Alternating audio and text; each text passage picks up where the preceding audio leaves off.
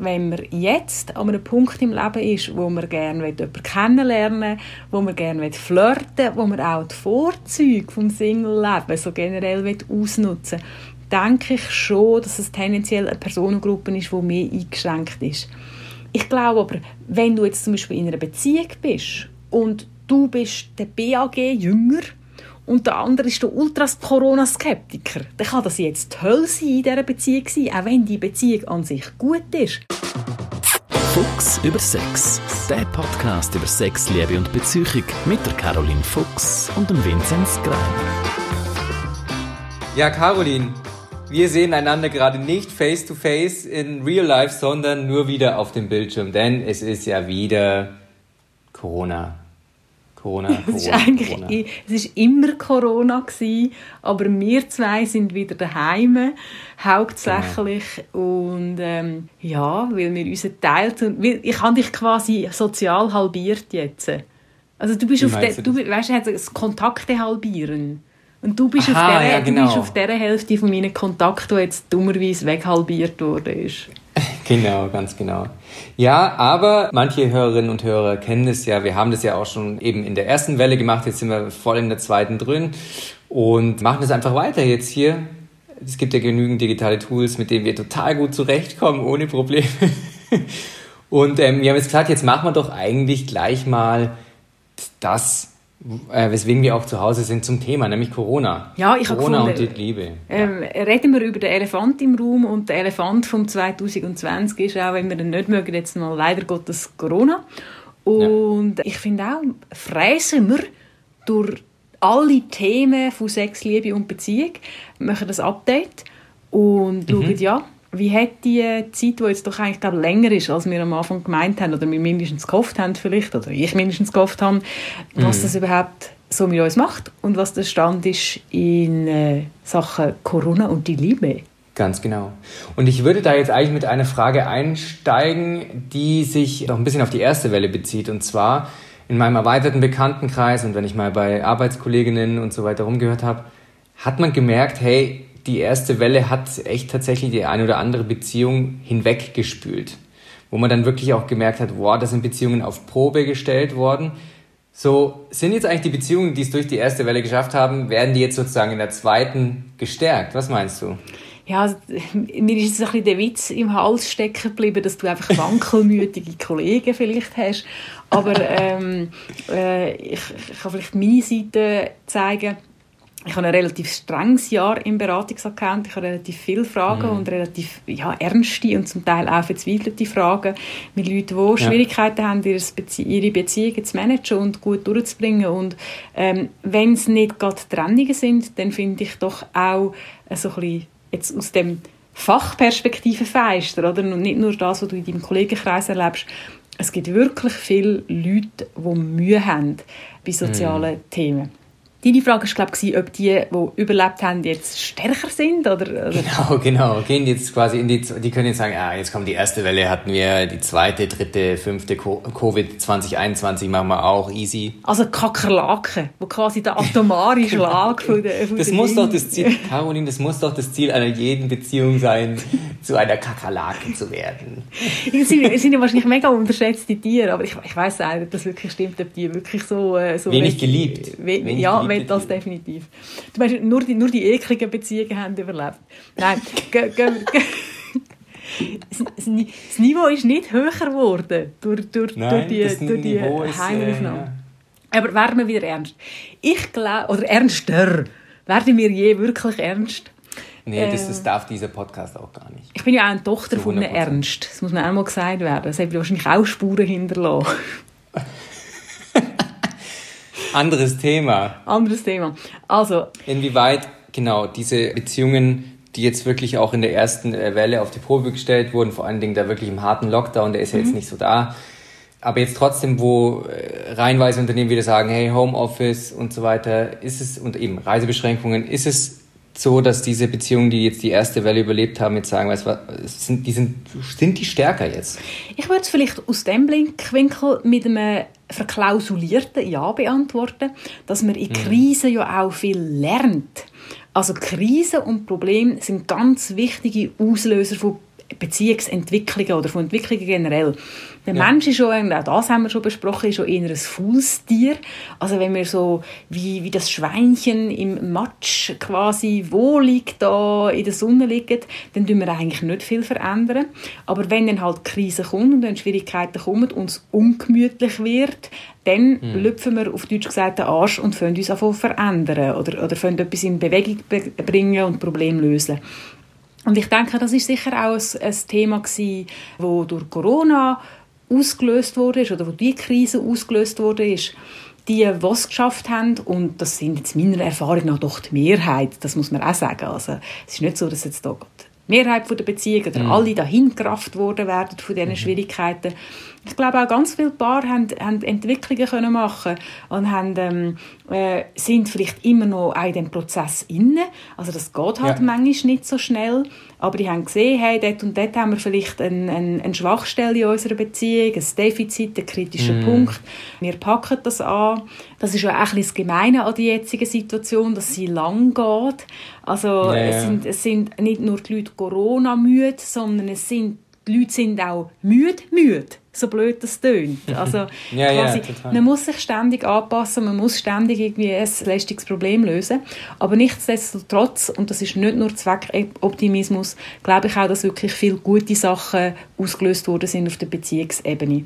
Und das kann kann wirklich auch heißen, dass man einen alten Zopf abschneidet und nochmal mhm. nicht um das irgendwie jetzt gering schätzen, die, doch die Schmerzen und, und die Traurigkeit, die durch, durch, durch beendete Beziehungen ausgelöst worden sind, irgendwo durch ist es ja dann vielleicht gleich ein Zeichen, dass man nicht das Gleiche hat wollen, dass man nicht gleich unterwegs war oder nicht den gleichen Weg in die Zukunft gesehen hat. Und das gehört, so wie das es tut, halt auch zum Beziehungsleben dazu. Also mhm. wir, wir, Menschen haben halt die Tendenz, dass wir nur das Angenehme und nur das Positive als wünschenswert und Teil vom Ganzen wenn man so könnte ankreuzeln, was will ich, was will ich nicht, betrachtet. Aber die Realität mhm. ist halt ein bisschen andere. Ja, total. Für mich sind, glaube ich, so, wenn ich das jetzt aus einer privilegierten Position sagen kann. Ich habe das Gefühl, die Singles sind jetzt die Riesenverlierer in der Corona-Krise. sind die Leute, die normalerweise irgendwie es auch gewohnt sind, vielleicht sich zu treffen, Dates zu haben und so weiter, die das jetzt einfach nicht so können, ähm, ohne weiteres. Jetzt ist es zum Glück nicht ganz so arg wie im, im Lockdown damals. Und die Pärchen, die eh schon Stubenhocker sind, denen ist es ja wurscht. Da, da zieht die Welt ja an denen vorbei. Ist ja alles gut, oder? Ja, ich habe auch Mitleid mit den Singles. Also ich denke wirklich, wenn man jetzt an einem Punkt im Leben ist, wo man gerne jemanden kennenlernen wo man gerne flirten wo man auch die Vorzüge vom Single-Leben so generell ausnutzen denke ich schon, dass es tendenziell eine Personengruppe ist, die mehr eingeschränkt ist. Nichtsdestotrotz, finde ich, darf man nicht unterschätzen, wie unterschiedlich verschiedene Leute ticken. Jetzt muss ich persönlich gerade sagen, ich habe im Moment das Glück, dass mich die Einschränkungen gar nicht so fest an einem schmerzlichen Punkt treffen. Also, mm. Ich zum Beispiel kann den Sport noch machen, den ich gerne mache. Das geht auch mal per Zoom oder, oder wir dürfen auch noch unter den entsprechenden Massnahmen. Dann, äh, über das können wir vielleicht auch noch später zu reden. Die Leute in meinem Kollegenkreis, wir haben alle recht ähnliche Vorstellungen, wie wir uns verhalten wollen. Also wir sind nicht mit mega grossen Streitigkeiten und Unterschiedlichkeiten konfrontiert. Ich glaube aber, wenn du jetzt zum Beispiel in einer Beziehung bist und du bist der Mega-Anhänger, der BAG-Jünger, und der andere ist der Ultras-Corona-Skeptiker. Dann kann das jetzt ja. Hölle sein in dieser Beziehung sein, auch wenn ja, ja. die Beziehung an sich gut ist. Oder mhm. wenn du ein Bärli bist, wo das Beziehungsglück darauf aufbaut, dass du zusammen kannst klappen oder? Ja, und eben nicht ein Stubenhocker-Bärli bist, dann kannst du zwar in einer schönen, soliden Beziehung sein, aber dir ist etwas genommen worden, wo eine mega grosse Ressource ist in deiner Beziehung, wo mega wichtig ist, dass es beiden gut geht und du hast Zoff, die du vorher nie gehabt hättest. Auf ja, der anderen Seite, und das kommt jetzt vielleicht so ein bisschen speziell über, aber ich habe auch Leute in meinem Umfeld, die sagen, hey, ich bin die geborene Couch Potato, mir gefällt der Lifestyle sowieso und, und mir kommen gewisse Sachen auch entgegen. Also natürlich müssen auch die Leute verzichten und auch die Leute haben Sachen, die sie anschießen, aber ich komme also ich finde, mehr noch als auf den Beziehungsstatus kommt es darauf an, wie dich die Einschränkungen überhaupt bereichen. Aber mm. nochmal, aufs Dating bezogen ist es im Moment wirklich eine schwierige Situation und das sind tatsächlich auch Fragen, die mich von, äh, sei es jetzt von Singles selber, aber auch relativ häufig von, von Journalisten kommen, irgendwie, ja, wo, wo, was macht man denn überhaupt, wenn man jetzt jemanden kennenlernen will? Wie geht man daten? Oder wenn man online datet? Ja, ja. Wie soll man sich verhalten, wenn man dann, äh, wenn man dann das erste Mal aufeinander trifft? Und ich denke, das sind wirklich, das ist das ist wirklich ähm, das typische Merkmal von dieser Zeit mit vielen unbekannten Faktoren, dass man sich nicht darauf kann verlassen dass gewisse Sachen einfach schon klar und etabliert sind. Mhm.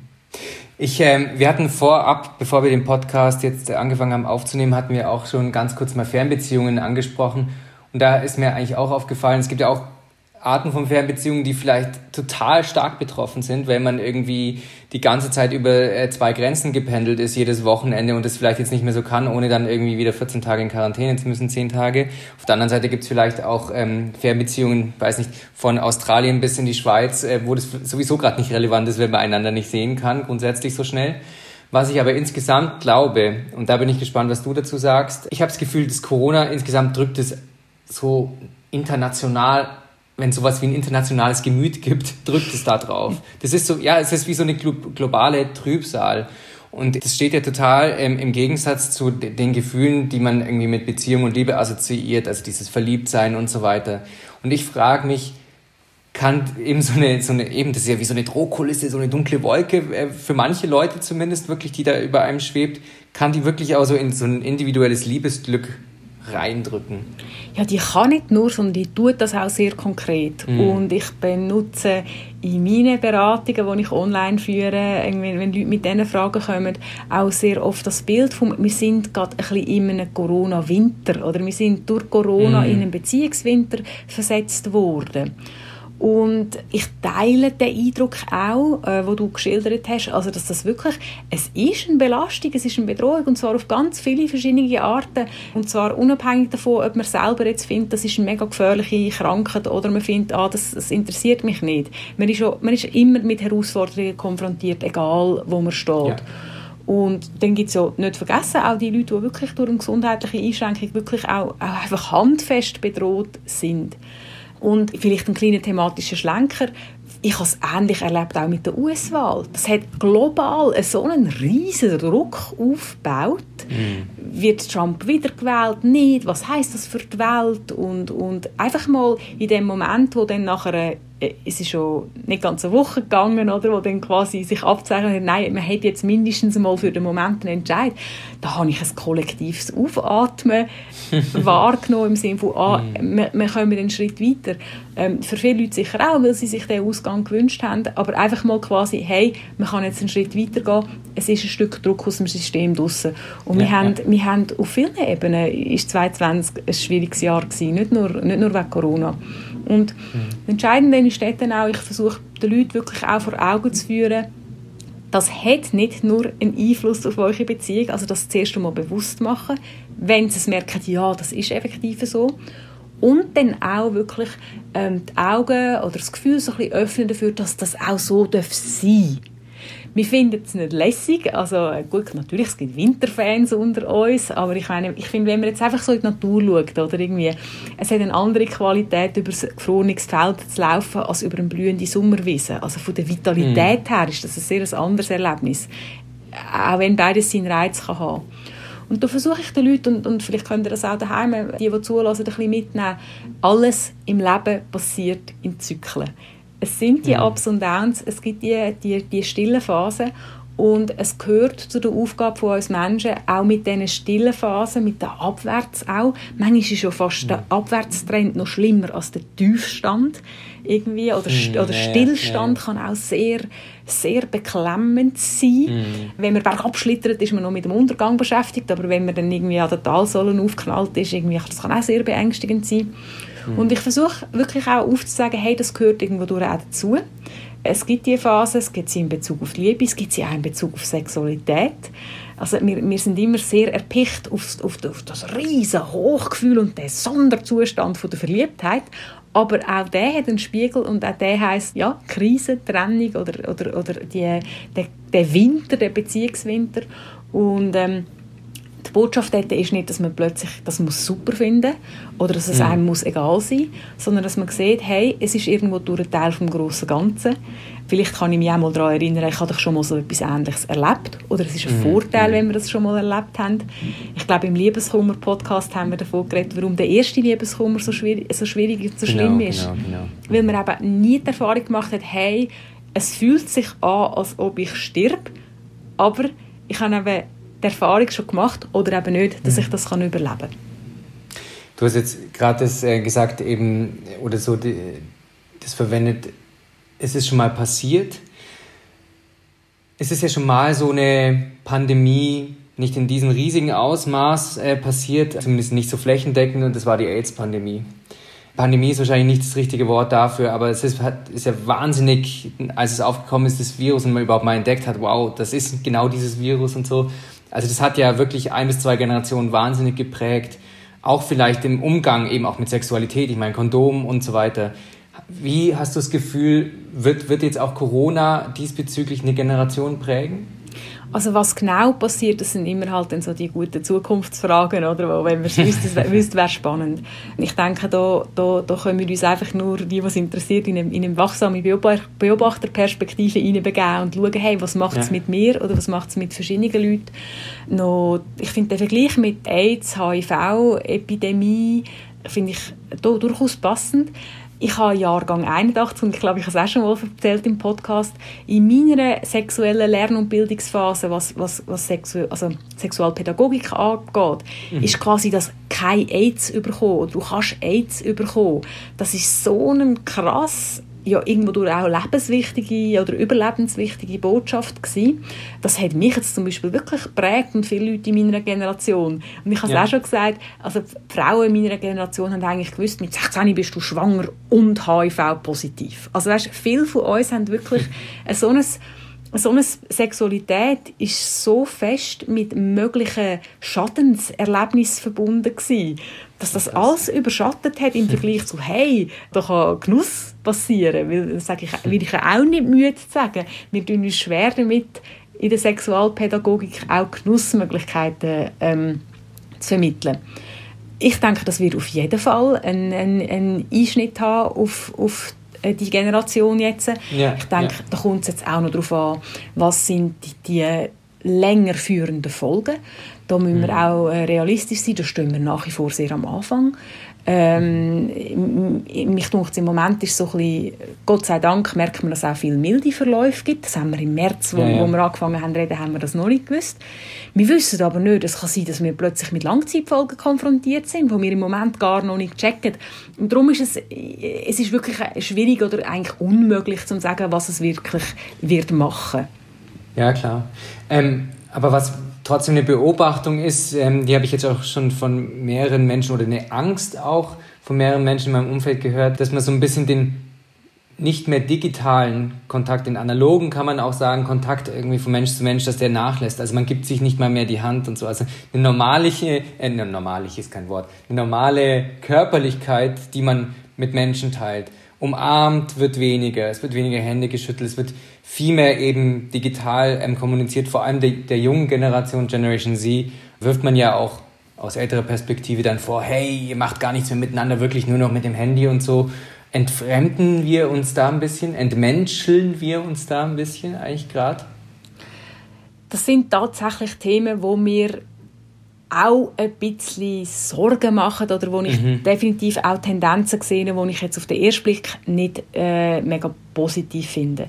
Ja. Ich bin aber jemand, der immer sehr, sehr klar gesagt hey, kein Digitalisierungspessimismus, auch da kein Körperkontakt, Pessimismus. Mhm. Ich finde, da dürfen wir auch mal sagen, wir sind nicht eine Gesellschaft, die von dem lebt. Also wir in der Schweiz, wir sind nicht die grossen Meister schon, was, äh, was äh, also Körpersprache und, und, und Ausdrücken über Körper und Berührungen, dort sind wir eher schon ein bisschen temperierter ja, unterwegs. Genau. Jetzt kann man sagen, ja, weil wir nicht viel Reserve haben, ist es für uns noch viel schlimmer.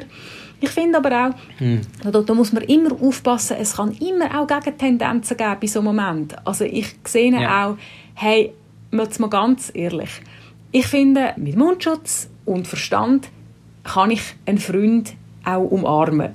ich drehe den Kopf weg mhm. und ich gehe bewusst in das Ding, ich schaue, dass ich die Hände gewaschen habe. Ich kann mhm. mega viel tun, wenn ich das, wenn ich das will. Und in dem Moment jemanden zu umarmen, hat plötzlich auch einen ganz anderen Wert und eine ganz andere Bedeutung. Und es kann wirklich ein grosses Plus sein, also die Verknappung von etwas kann zu einer Wertschätzung von etwas führen. Und ich finde, man darf nicht vergessen, dass es auch die umgekehrten Effekte immer, immer kann geben kann. Und ja. Äh, man, man redet ja viel von den Digital Natives, von den Jungen, die ja so wahnsinnig verkopft und technologisiert funktionieren sollen. Entschuldigung, aber ich habe das Gefühl, die sind im Moment sehr körperlich unterwegs. Und ich meine es nicht als Vorwurf, sondern ich habe das Gefühl, das ist, ein, mm. das ist auch eine Generation, die eigentlich, wo eigentlich relativ berührungsfreudig ist. Also, mhm. Und ich glaube, das lönt die sich nicht einfach so nehmen. Ich glaube, sehr zum Ärger von gewissen Eltern, die Teenager daheim haben, die sich mehr würden wünschen, dass sie sich da an, oder strenger würden an die Kontaktvorschriften halten. Ich denke, auch das wieder etwas, wo wir, wo wir bewusst reingehen können und, und dann schauen, was macht es mit uns ich finde, man darf auch mal sagen, das Aufkommen vom Handy, wo wir uns irgendwie das Mombi, das Smartphone-Zombie irgendwie, der, der, der, der, verfolgt mich schon auch ein bisschen, wenn ich, wenn ich mich, also wenn ich arbeite mit den Leuten, oder? Und wenn es gerade wenn es um Flirten yeah. geht, haben wir es vorhin gehabt. Ich nehme ja, mich ja. da auch überhaupt nicht aus. Wir, wir laufen mit der Nase auf dem Smartphone-Bildschirm durch die Gegend. Und ich finde es dann zum Teil ein bisschen zynisch, wenn dann Corona plötzlich der große Unheilsbringer ist. Aber das Smartphone, weil es uns eben lieb und teuer ist und weil wir ein süchtig sind danach, was das in mhm. Bezug auf Körperhaltung, Körpersprache und Interaktion für Konsequenzen hat, das tun wir dann geflissentlich unter den Teppich kehren. Also es braucht da ja, auch immer so ein Bild für das große Ganze. Auch daran denken, was mhm. ist positiv und wenn man Sachen erkennt und sich bewusst ist, kann man auch immer Gegensteuer geben. Mhm. Zum Positiven würde ich noch gerne äh, was sagen, beziehungsweise diesen äh, Begriff vom Positiven anderweitig nutzen. Und zwar hat man ja vorausgesagt, dass ganz viele Schwangerschaftstests jetzt dann positiv sein werden. Und wenn du dich erinnerst, habe ich gesagt, ja. Ich glaube, ja. ich, ich tue mich gerne korrigieren, aber ich glaube nicht ungefiltert an den Babyboom. Also dieser Babyboom müsste ja ungefähr eintreten so im Dezember, oder? Ungefähr dann. Also so wie ich die, die gesammelte Schweizer Presse äh, verfolgt habe, wie uns jetzt auch Artikel drin hatte, ist der Babyboom ausgeblieben. Also die, die, um, die Fragen, die man gemacht hat bei Geburtenhäusern und so weiter. Wenn, ja. Ich hoffe, ich gebe es jetzt richtig wieder, aber ich denke, die Tendenz ist eher nach unten gegangen. Ähm, ich habe auch hm. verlässliche Recherchen oder, oder glaubwürdige Recherchen gesehen, dass man auch vergleichbare Ereignisse bei, also aus der früheren Geschichte können anschauen dass mhm. das Sinken eigentlich ein Trend ist, wo man anders auch schon beobachtet hat und dass es dann zum Teil später ähm, zu einer Kompensation kommt. Im Zusammenhang mit der spanischen Grippe mhm. ist es erwähnt oder, oder ich glaube auch mit Kriegsereignissen, dass es, es so, so brutal das jetzt geht, dann auch Effekte gegeben hat, wo Familien gestorbene Kinder haben ersetzen Jetzt haben wir Gott sei mhm. Dank diesen Effekt nicht, weil, ja. weil, weil Kinder ähm, nicht so stark betroffen sind. Aber man muss sich auch da bewusst sein, es wird Leute geben haben, die bewusst gesagt haben, nein, wir tun unsere Familienplanung aufschieben. Das kann Unsicherheit sein oder es kann auch ganz konkret sein. Ich, ich weiß von Frauen, die schon schwanger sind, die gesagt haben, ja, dann, dann muss ich dann alleine gebären oder, oder muss ich mit einem Mundschutz irgendwie da lernend ja, gebären. Ja, ja, also lauter so Zeug. Und da ist ja dann, die Befürchtung ist ja dann oft das, was, die Person, was relevant ist und nicht das, was dann wirklich passiert. Oder quasi, ja, da mhm. darf dann mein Mann nicht ins Spital kommen. Was ich sagen wollte, ist, ganz viele Leute haben ihre Familienplanung aufgeschoben und das kann auch heißen, dass es nachher dann eine, eine sanfte Gegenwelle gibt, weil die halt eben dann vielleicht zum Aufschieben motiviert sind, aber aufgeschoben ist eben nicht aufgehoben. Und, genau. und ich denke, das ist ja auch wie noch, ich finde das ich bin ja auch, also ich erlebe mich als Naturwissenschaftlerin, als Psychologin und ähm, ich finde auch spannend, oder, wie man dann wieder neue Perspektive auf so Phänomen hat und so puzzleteilartig Erkenntnisse kann zusammensetzen Nochmal, wenn man die Liebe in Zeiten von Corona jetzt auf die Familie überträgt, Weihnachten steht ja vor der Tür, wird nicht so ganz einfach. Kurzes Beispiel an meiner Familie, wir wichteln normalerweise. Wird jetzt ein bisschen schwierig, irgendwo hinzufahren. Wir sind über zwei, drei Länder verstreut, dann irgendwelche Zettelchen irgendwo zu ziehen, macht man nicht. Ja. Wir wissen auch noch gar nicht, wie kann man es wo feiern. Können wir alle zusammen wie normal da und hier. Ich glaube, das wird schon nochmal ein richtiger Brocken für manche Familien, oder? Ja, ich denke, das ist nicht zu unterschätzen. Und ich glaube, das Pièce de Résistance, oder, ist, ist äh, also Wichteln ist schön und, und, und auch Wichteln ist wichtig oder kann wichtig sein. ich denke wirklich, die grosse Hürde wird es eigentlich ein Fest sein. Oder, ähm, wie mm. sieht es mit den Beschränkungen aus im privaten Rahmen? Was heißt die Zahl für Weihnachten? Bleibt die gleich? Geht sie ab? Keine Ahnung. Haltet man sich dran? Haltet man sich nicht dran? Nicht, dass ich jetzt mm. da irgendjemand zum Ungehorsam aufrufe, aber ich weiß, dass es ein Thema ist bei gewissen Leuten daheim. Wir sind eigentlich nicht so eine grosse Planerfamilie, aber wir haben effektiv das Thema bei uns schon mal angesprochen. Ja. Auch weil ich gewünscht habe, hey, könnt doch nicht bitte alle mal sagen, wie sich das, sie sich das denn vorstellen. Also weißt, irgendwie, ich finde, es kann jetzt, auch wenn es vielleicht noch ein bisschen früh ist, ein guter Moment sein, wo einfach die beteiligten Leute mal sagen, hey, was macht Weihnachten für mich eigentlich zu Weihnachten? Also mhm. ähm, für den einen ist es der Christbaum, für die anderen das bestimmte Menü, für andere ist es wirklich dann die Gemeinschaft, also das große Treffen. Das sind dann Wünsche, wo mm. man, die einen kann man leichter in Erfüllung bringen und die anderen weniger. Und ich glaube, yeah. es kann gut sein, wenn man sich Zeit nimmt und einfach mal so ein bisschen auf den Tisch legt voreinander. Was sind eigentlich die Sachen, die prioritär sind für mich? Was ist mir wichtig? Dass man auch vielleicht ein bisschen planen und schauen kann. Ich muss aber auch sagen, das habe ich selber zuerst gar nicht so richtig gecheckt. Es kann ja sein, dass man dann plötzlich vielleicht in, in Quarantäne ist oder dass der Gastgeber in Quarantäne ja, ist. Also mhm. ähm, man, man, mhm. muss auch ein bisschen im Hinterkopf behalten, dass es, es bleibt sehr unberechenbar. Man kann eine wunderbare Planung und Vorbereitung machen auf das Weihnachten und einem Tag vorher oder am Tag ist es dann anders. Aber ich glaube, es ist ein guter Moment, um vielleicht auch ein bisschen zu üben, über, über so Bedürfnisse in ein Gespräch hineinzugehen. Was ich auch vielen Leuten noch ans Herz lege, und das ist dann fast so ein bisschen, ich weiß nicht, ob ich einen sekundären Krankheitsgewinn schon mal erwähnt habe. Das ist ein, ein sekundärer äh, Krankheitsgewinn? Ganz genau. Das ist äh, so ein, okay. so ein äh, sperriges Fachwort, aber es tut eigentlich etwas relativ Cooles beschreiben. Und Was ist denn überhaupt erstmal ein primärer äh, Krankheitsgewinn? Ich weiß nicht, ob es primäre Krankheitsgewinn in dem Sinn gibt. Gibt es vielleicht auch. Also wenn du zum Beispiel die primäre Krankheitsgewinn von Manie, also wenn jemand manisch ist, mhm. ist, dass er sich unbesiegbar ja. und großartig fühlt. Okay, also das gut. ist eigentlich ein lässiges Gefühl. Schon, kann, kann in kat also katastrophalen Handlungen enden, aber der kommt mir jetzt in dem Sinne Sinn. Beim sekundären okay. Krankheitsgewinn geht es darum, dass eigentlich schlechte Ereignisse wie Krankheiten auch positive Sachen können nach sich ziehen können oder dass man mhm. die auch kann ausnutzen kann. Und das ist etwas, wenn ich ähm, Leute, die zum Beispiel chronisch krank sind oder, oder, auch, oder einfach sehr in einer schwierigen Gesundheitskonstellation sind, dass man auch schaut, hey, gibt es denn Sachen, die schon positiv sind oder wo du vielleicht sogar noch mehr kannst ausnutzen Also quasi, ich muss es ein bisschen plakativ sagen, vielleicht, dass man auch mal auf die Tränendrüse drücken und einen Sonderwunsch einfordern oder dass man mhm. irgendwie besonders viel Aufmerksamkeit zu gut hat und das ist wichtig, dass man das auch anschaut. In Bezug auf Corona und Weihnachten kann ein sekundärer Corona-Gewinn sein, dass vielleicht alte Strukturen aufgemischt werden, wo man gar nicht so mag. Also ich habe zum Beispiel, nehmen wir an, es treffen sich immer vier Familien bei dir daheim und du bist seit zehn Jahren die Köchin, die ein riesiges Menü auf, auf, auf Bein stellt und alle finden es immer super und sie überschüttet, überschüttet dich mit Lob, aber du hast einfach einen riesigen Aufwand und machst den zwar einerseits gern, aber es ist auch vielleicht halt, vielleicht würdest du gerne mal irgendwie, keine Ahnung, in eine äh, Alphütte tönt ein bisschen kalt, aber irgendwo in ein äh, verschneites Ferienhäuschen fahren. Und ich glaube, das könnte auch ein Moment sein, wo man sagt, hey, dieses Jahr feiern wir anders. Gibt es etwas, wo vielleicht der aktuellen Situation mehr gerecht wird? Und ich kann mal sagen, es ist auch vielleicht jetzt wie so, Corona kann der Schuhlöffel sein, wo einem quasi hilft, in eine neue Gewohnheit hineinzuflutschen, wo man auch mal sagen hey, aber dieses Jahr ist jetzt einfach anders. Wir tun die Tradition, wenn es geht, nächstes Jahr fortsetzen. Und ich finde, das ist auch mit diesen Sachen spielen und über diese Sachen reden, das ist auch wirklich ein ganz, ganz ein wichtiger Teil davon, wieder Entwicklung auszulösen, die dann eben positiv mm. kann sein so wie wir es am Anfang vom Podcast gesagt haben. Ja, ich finde es ja immer, ich genieße es ja total, Caroline, mit dir zu sprechen, ähm, weil ich ja immer ganz viele Dinge lerne. Zum Beispiel jetzt eben sowas wie sekundären Krankheitsgewinn. Das finde ich, das nehme ich jetzt einfach in meinen Wortschatz auf. Und Corona als Schuhlöffel finde ich total geil.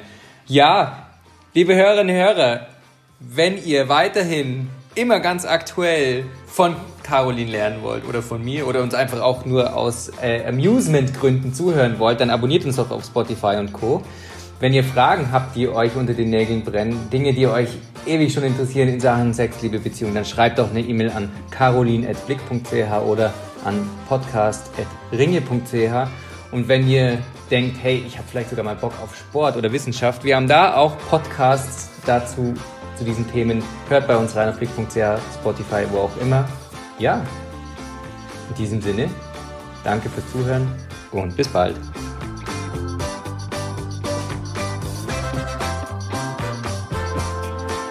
Äh, äh, warte, jetzt bin ich abgelenkt gewesen, weil ähm, ein typisches äh, Homeoffice-Problem, wir haben hier eine Baustelle äh, vor unserem Wohnhaus und jetzt glaube ich, muss ich da mal ähm, vielleicht ein, ein ruhigeres Zimmer suchen.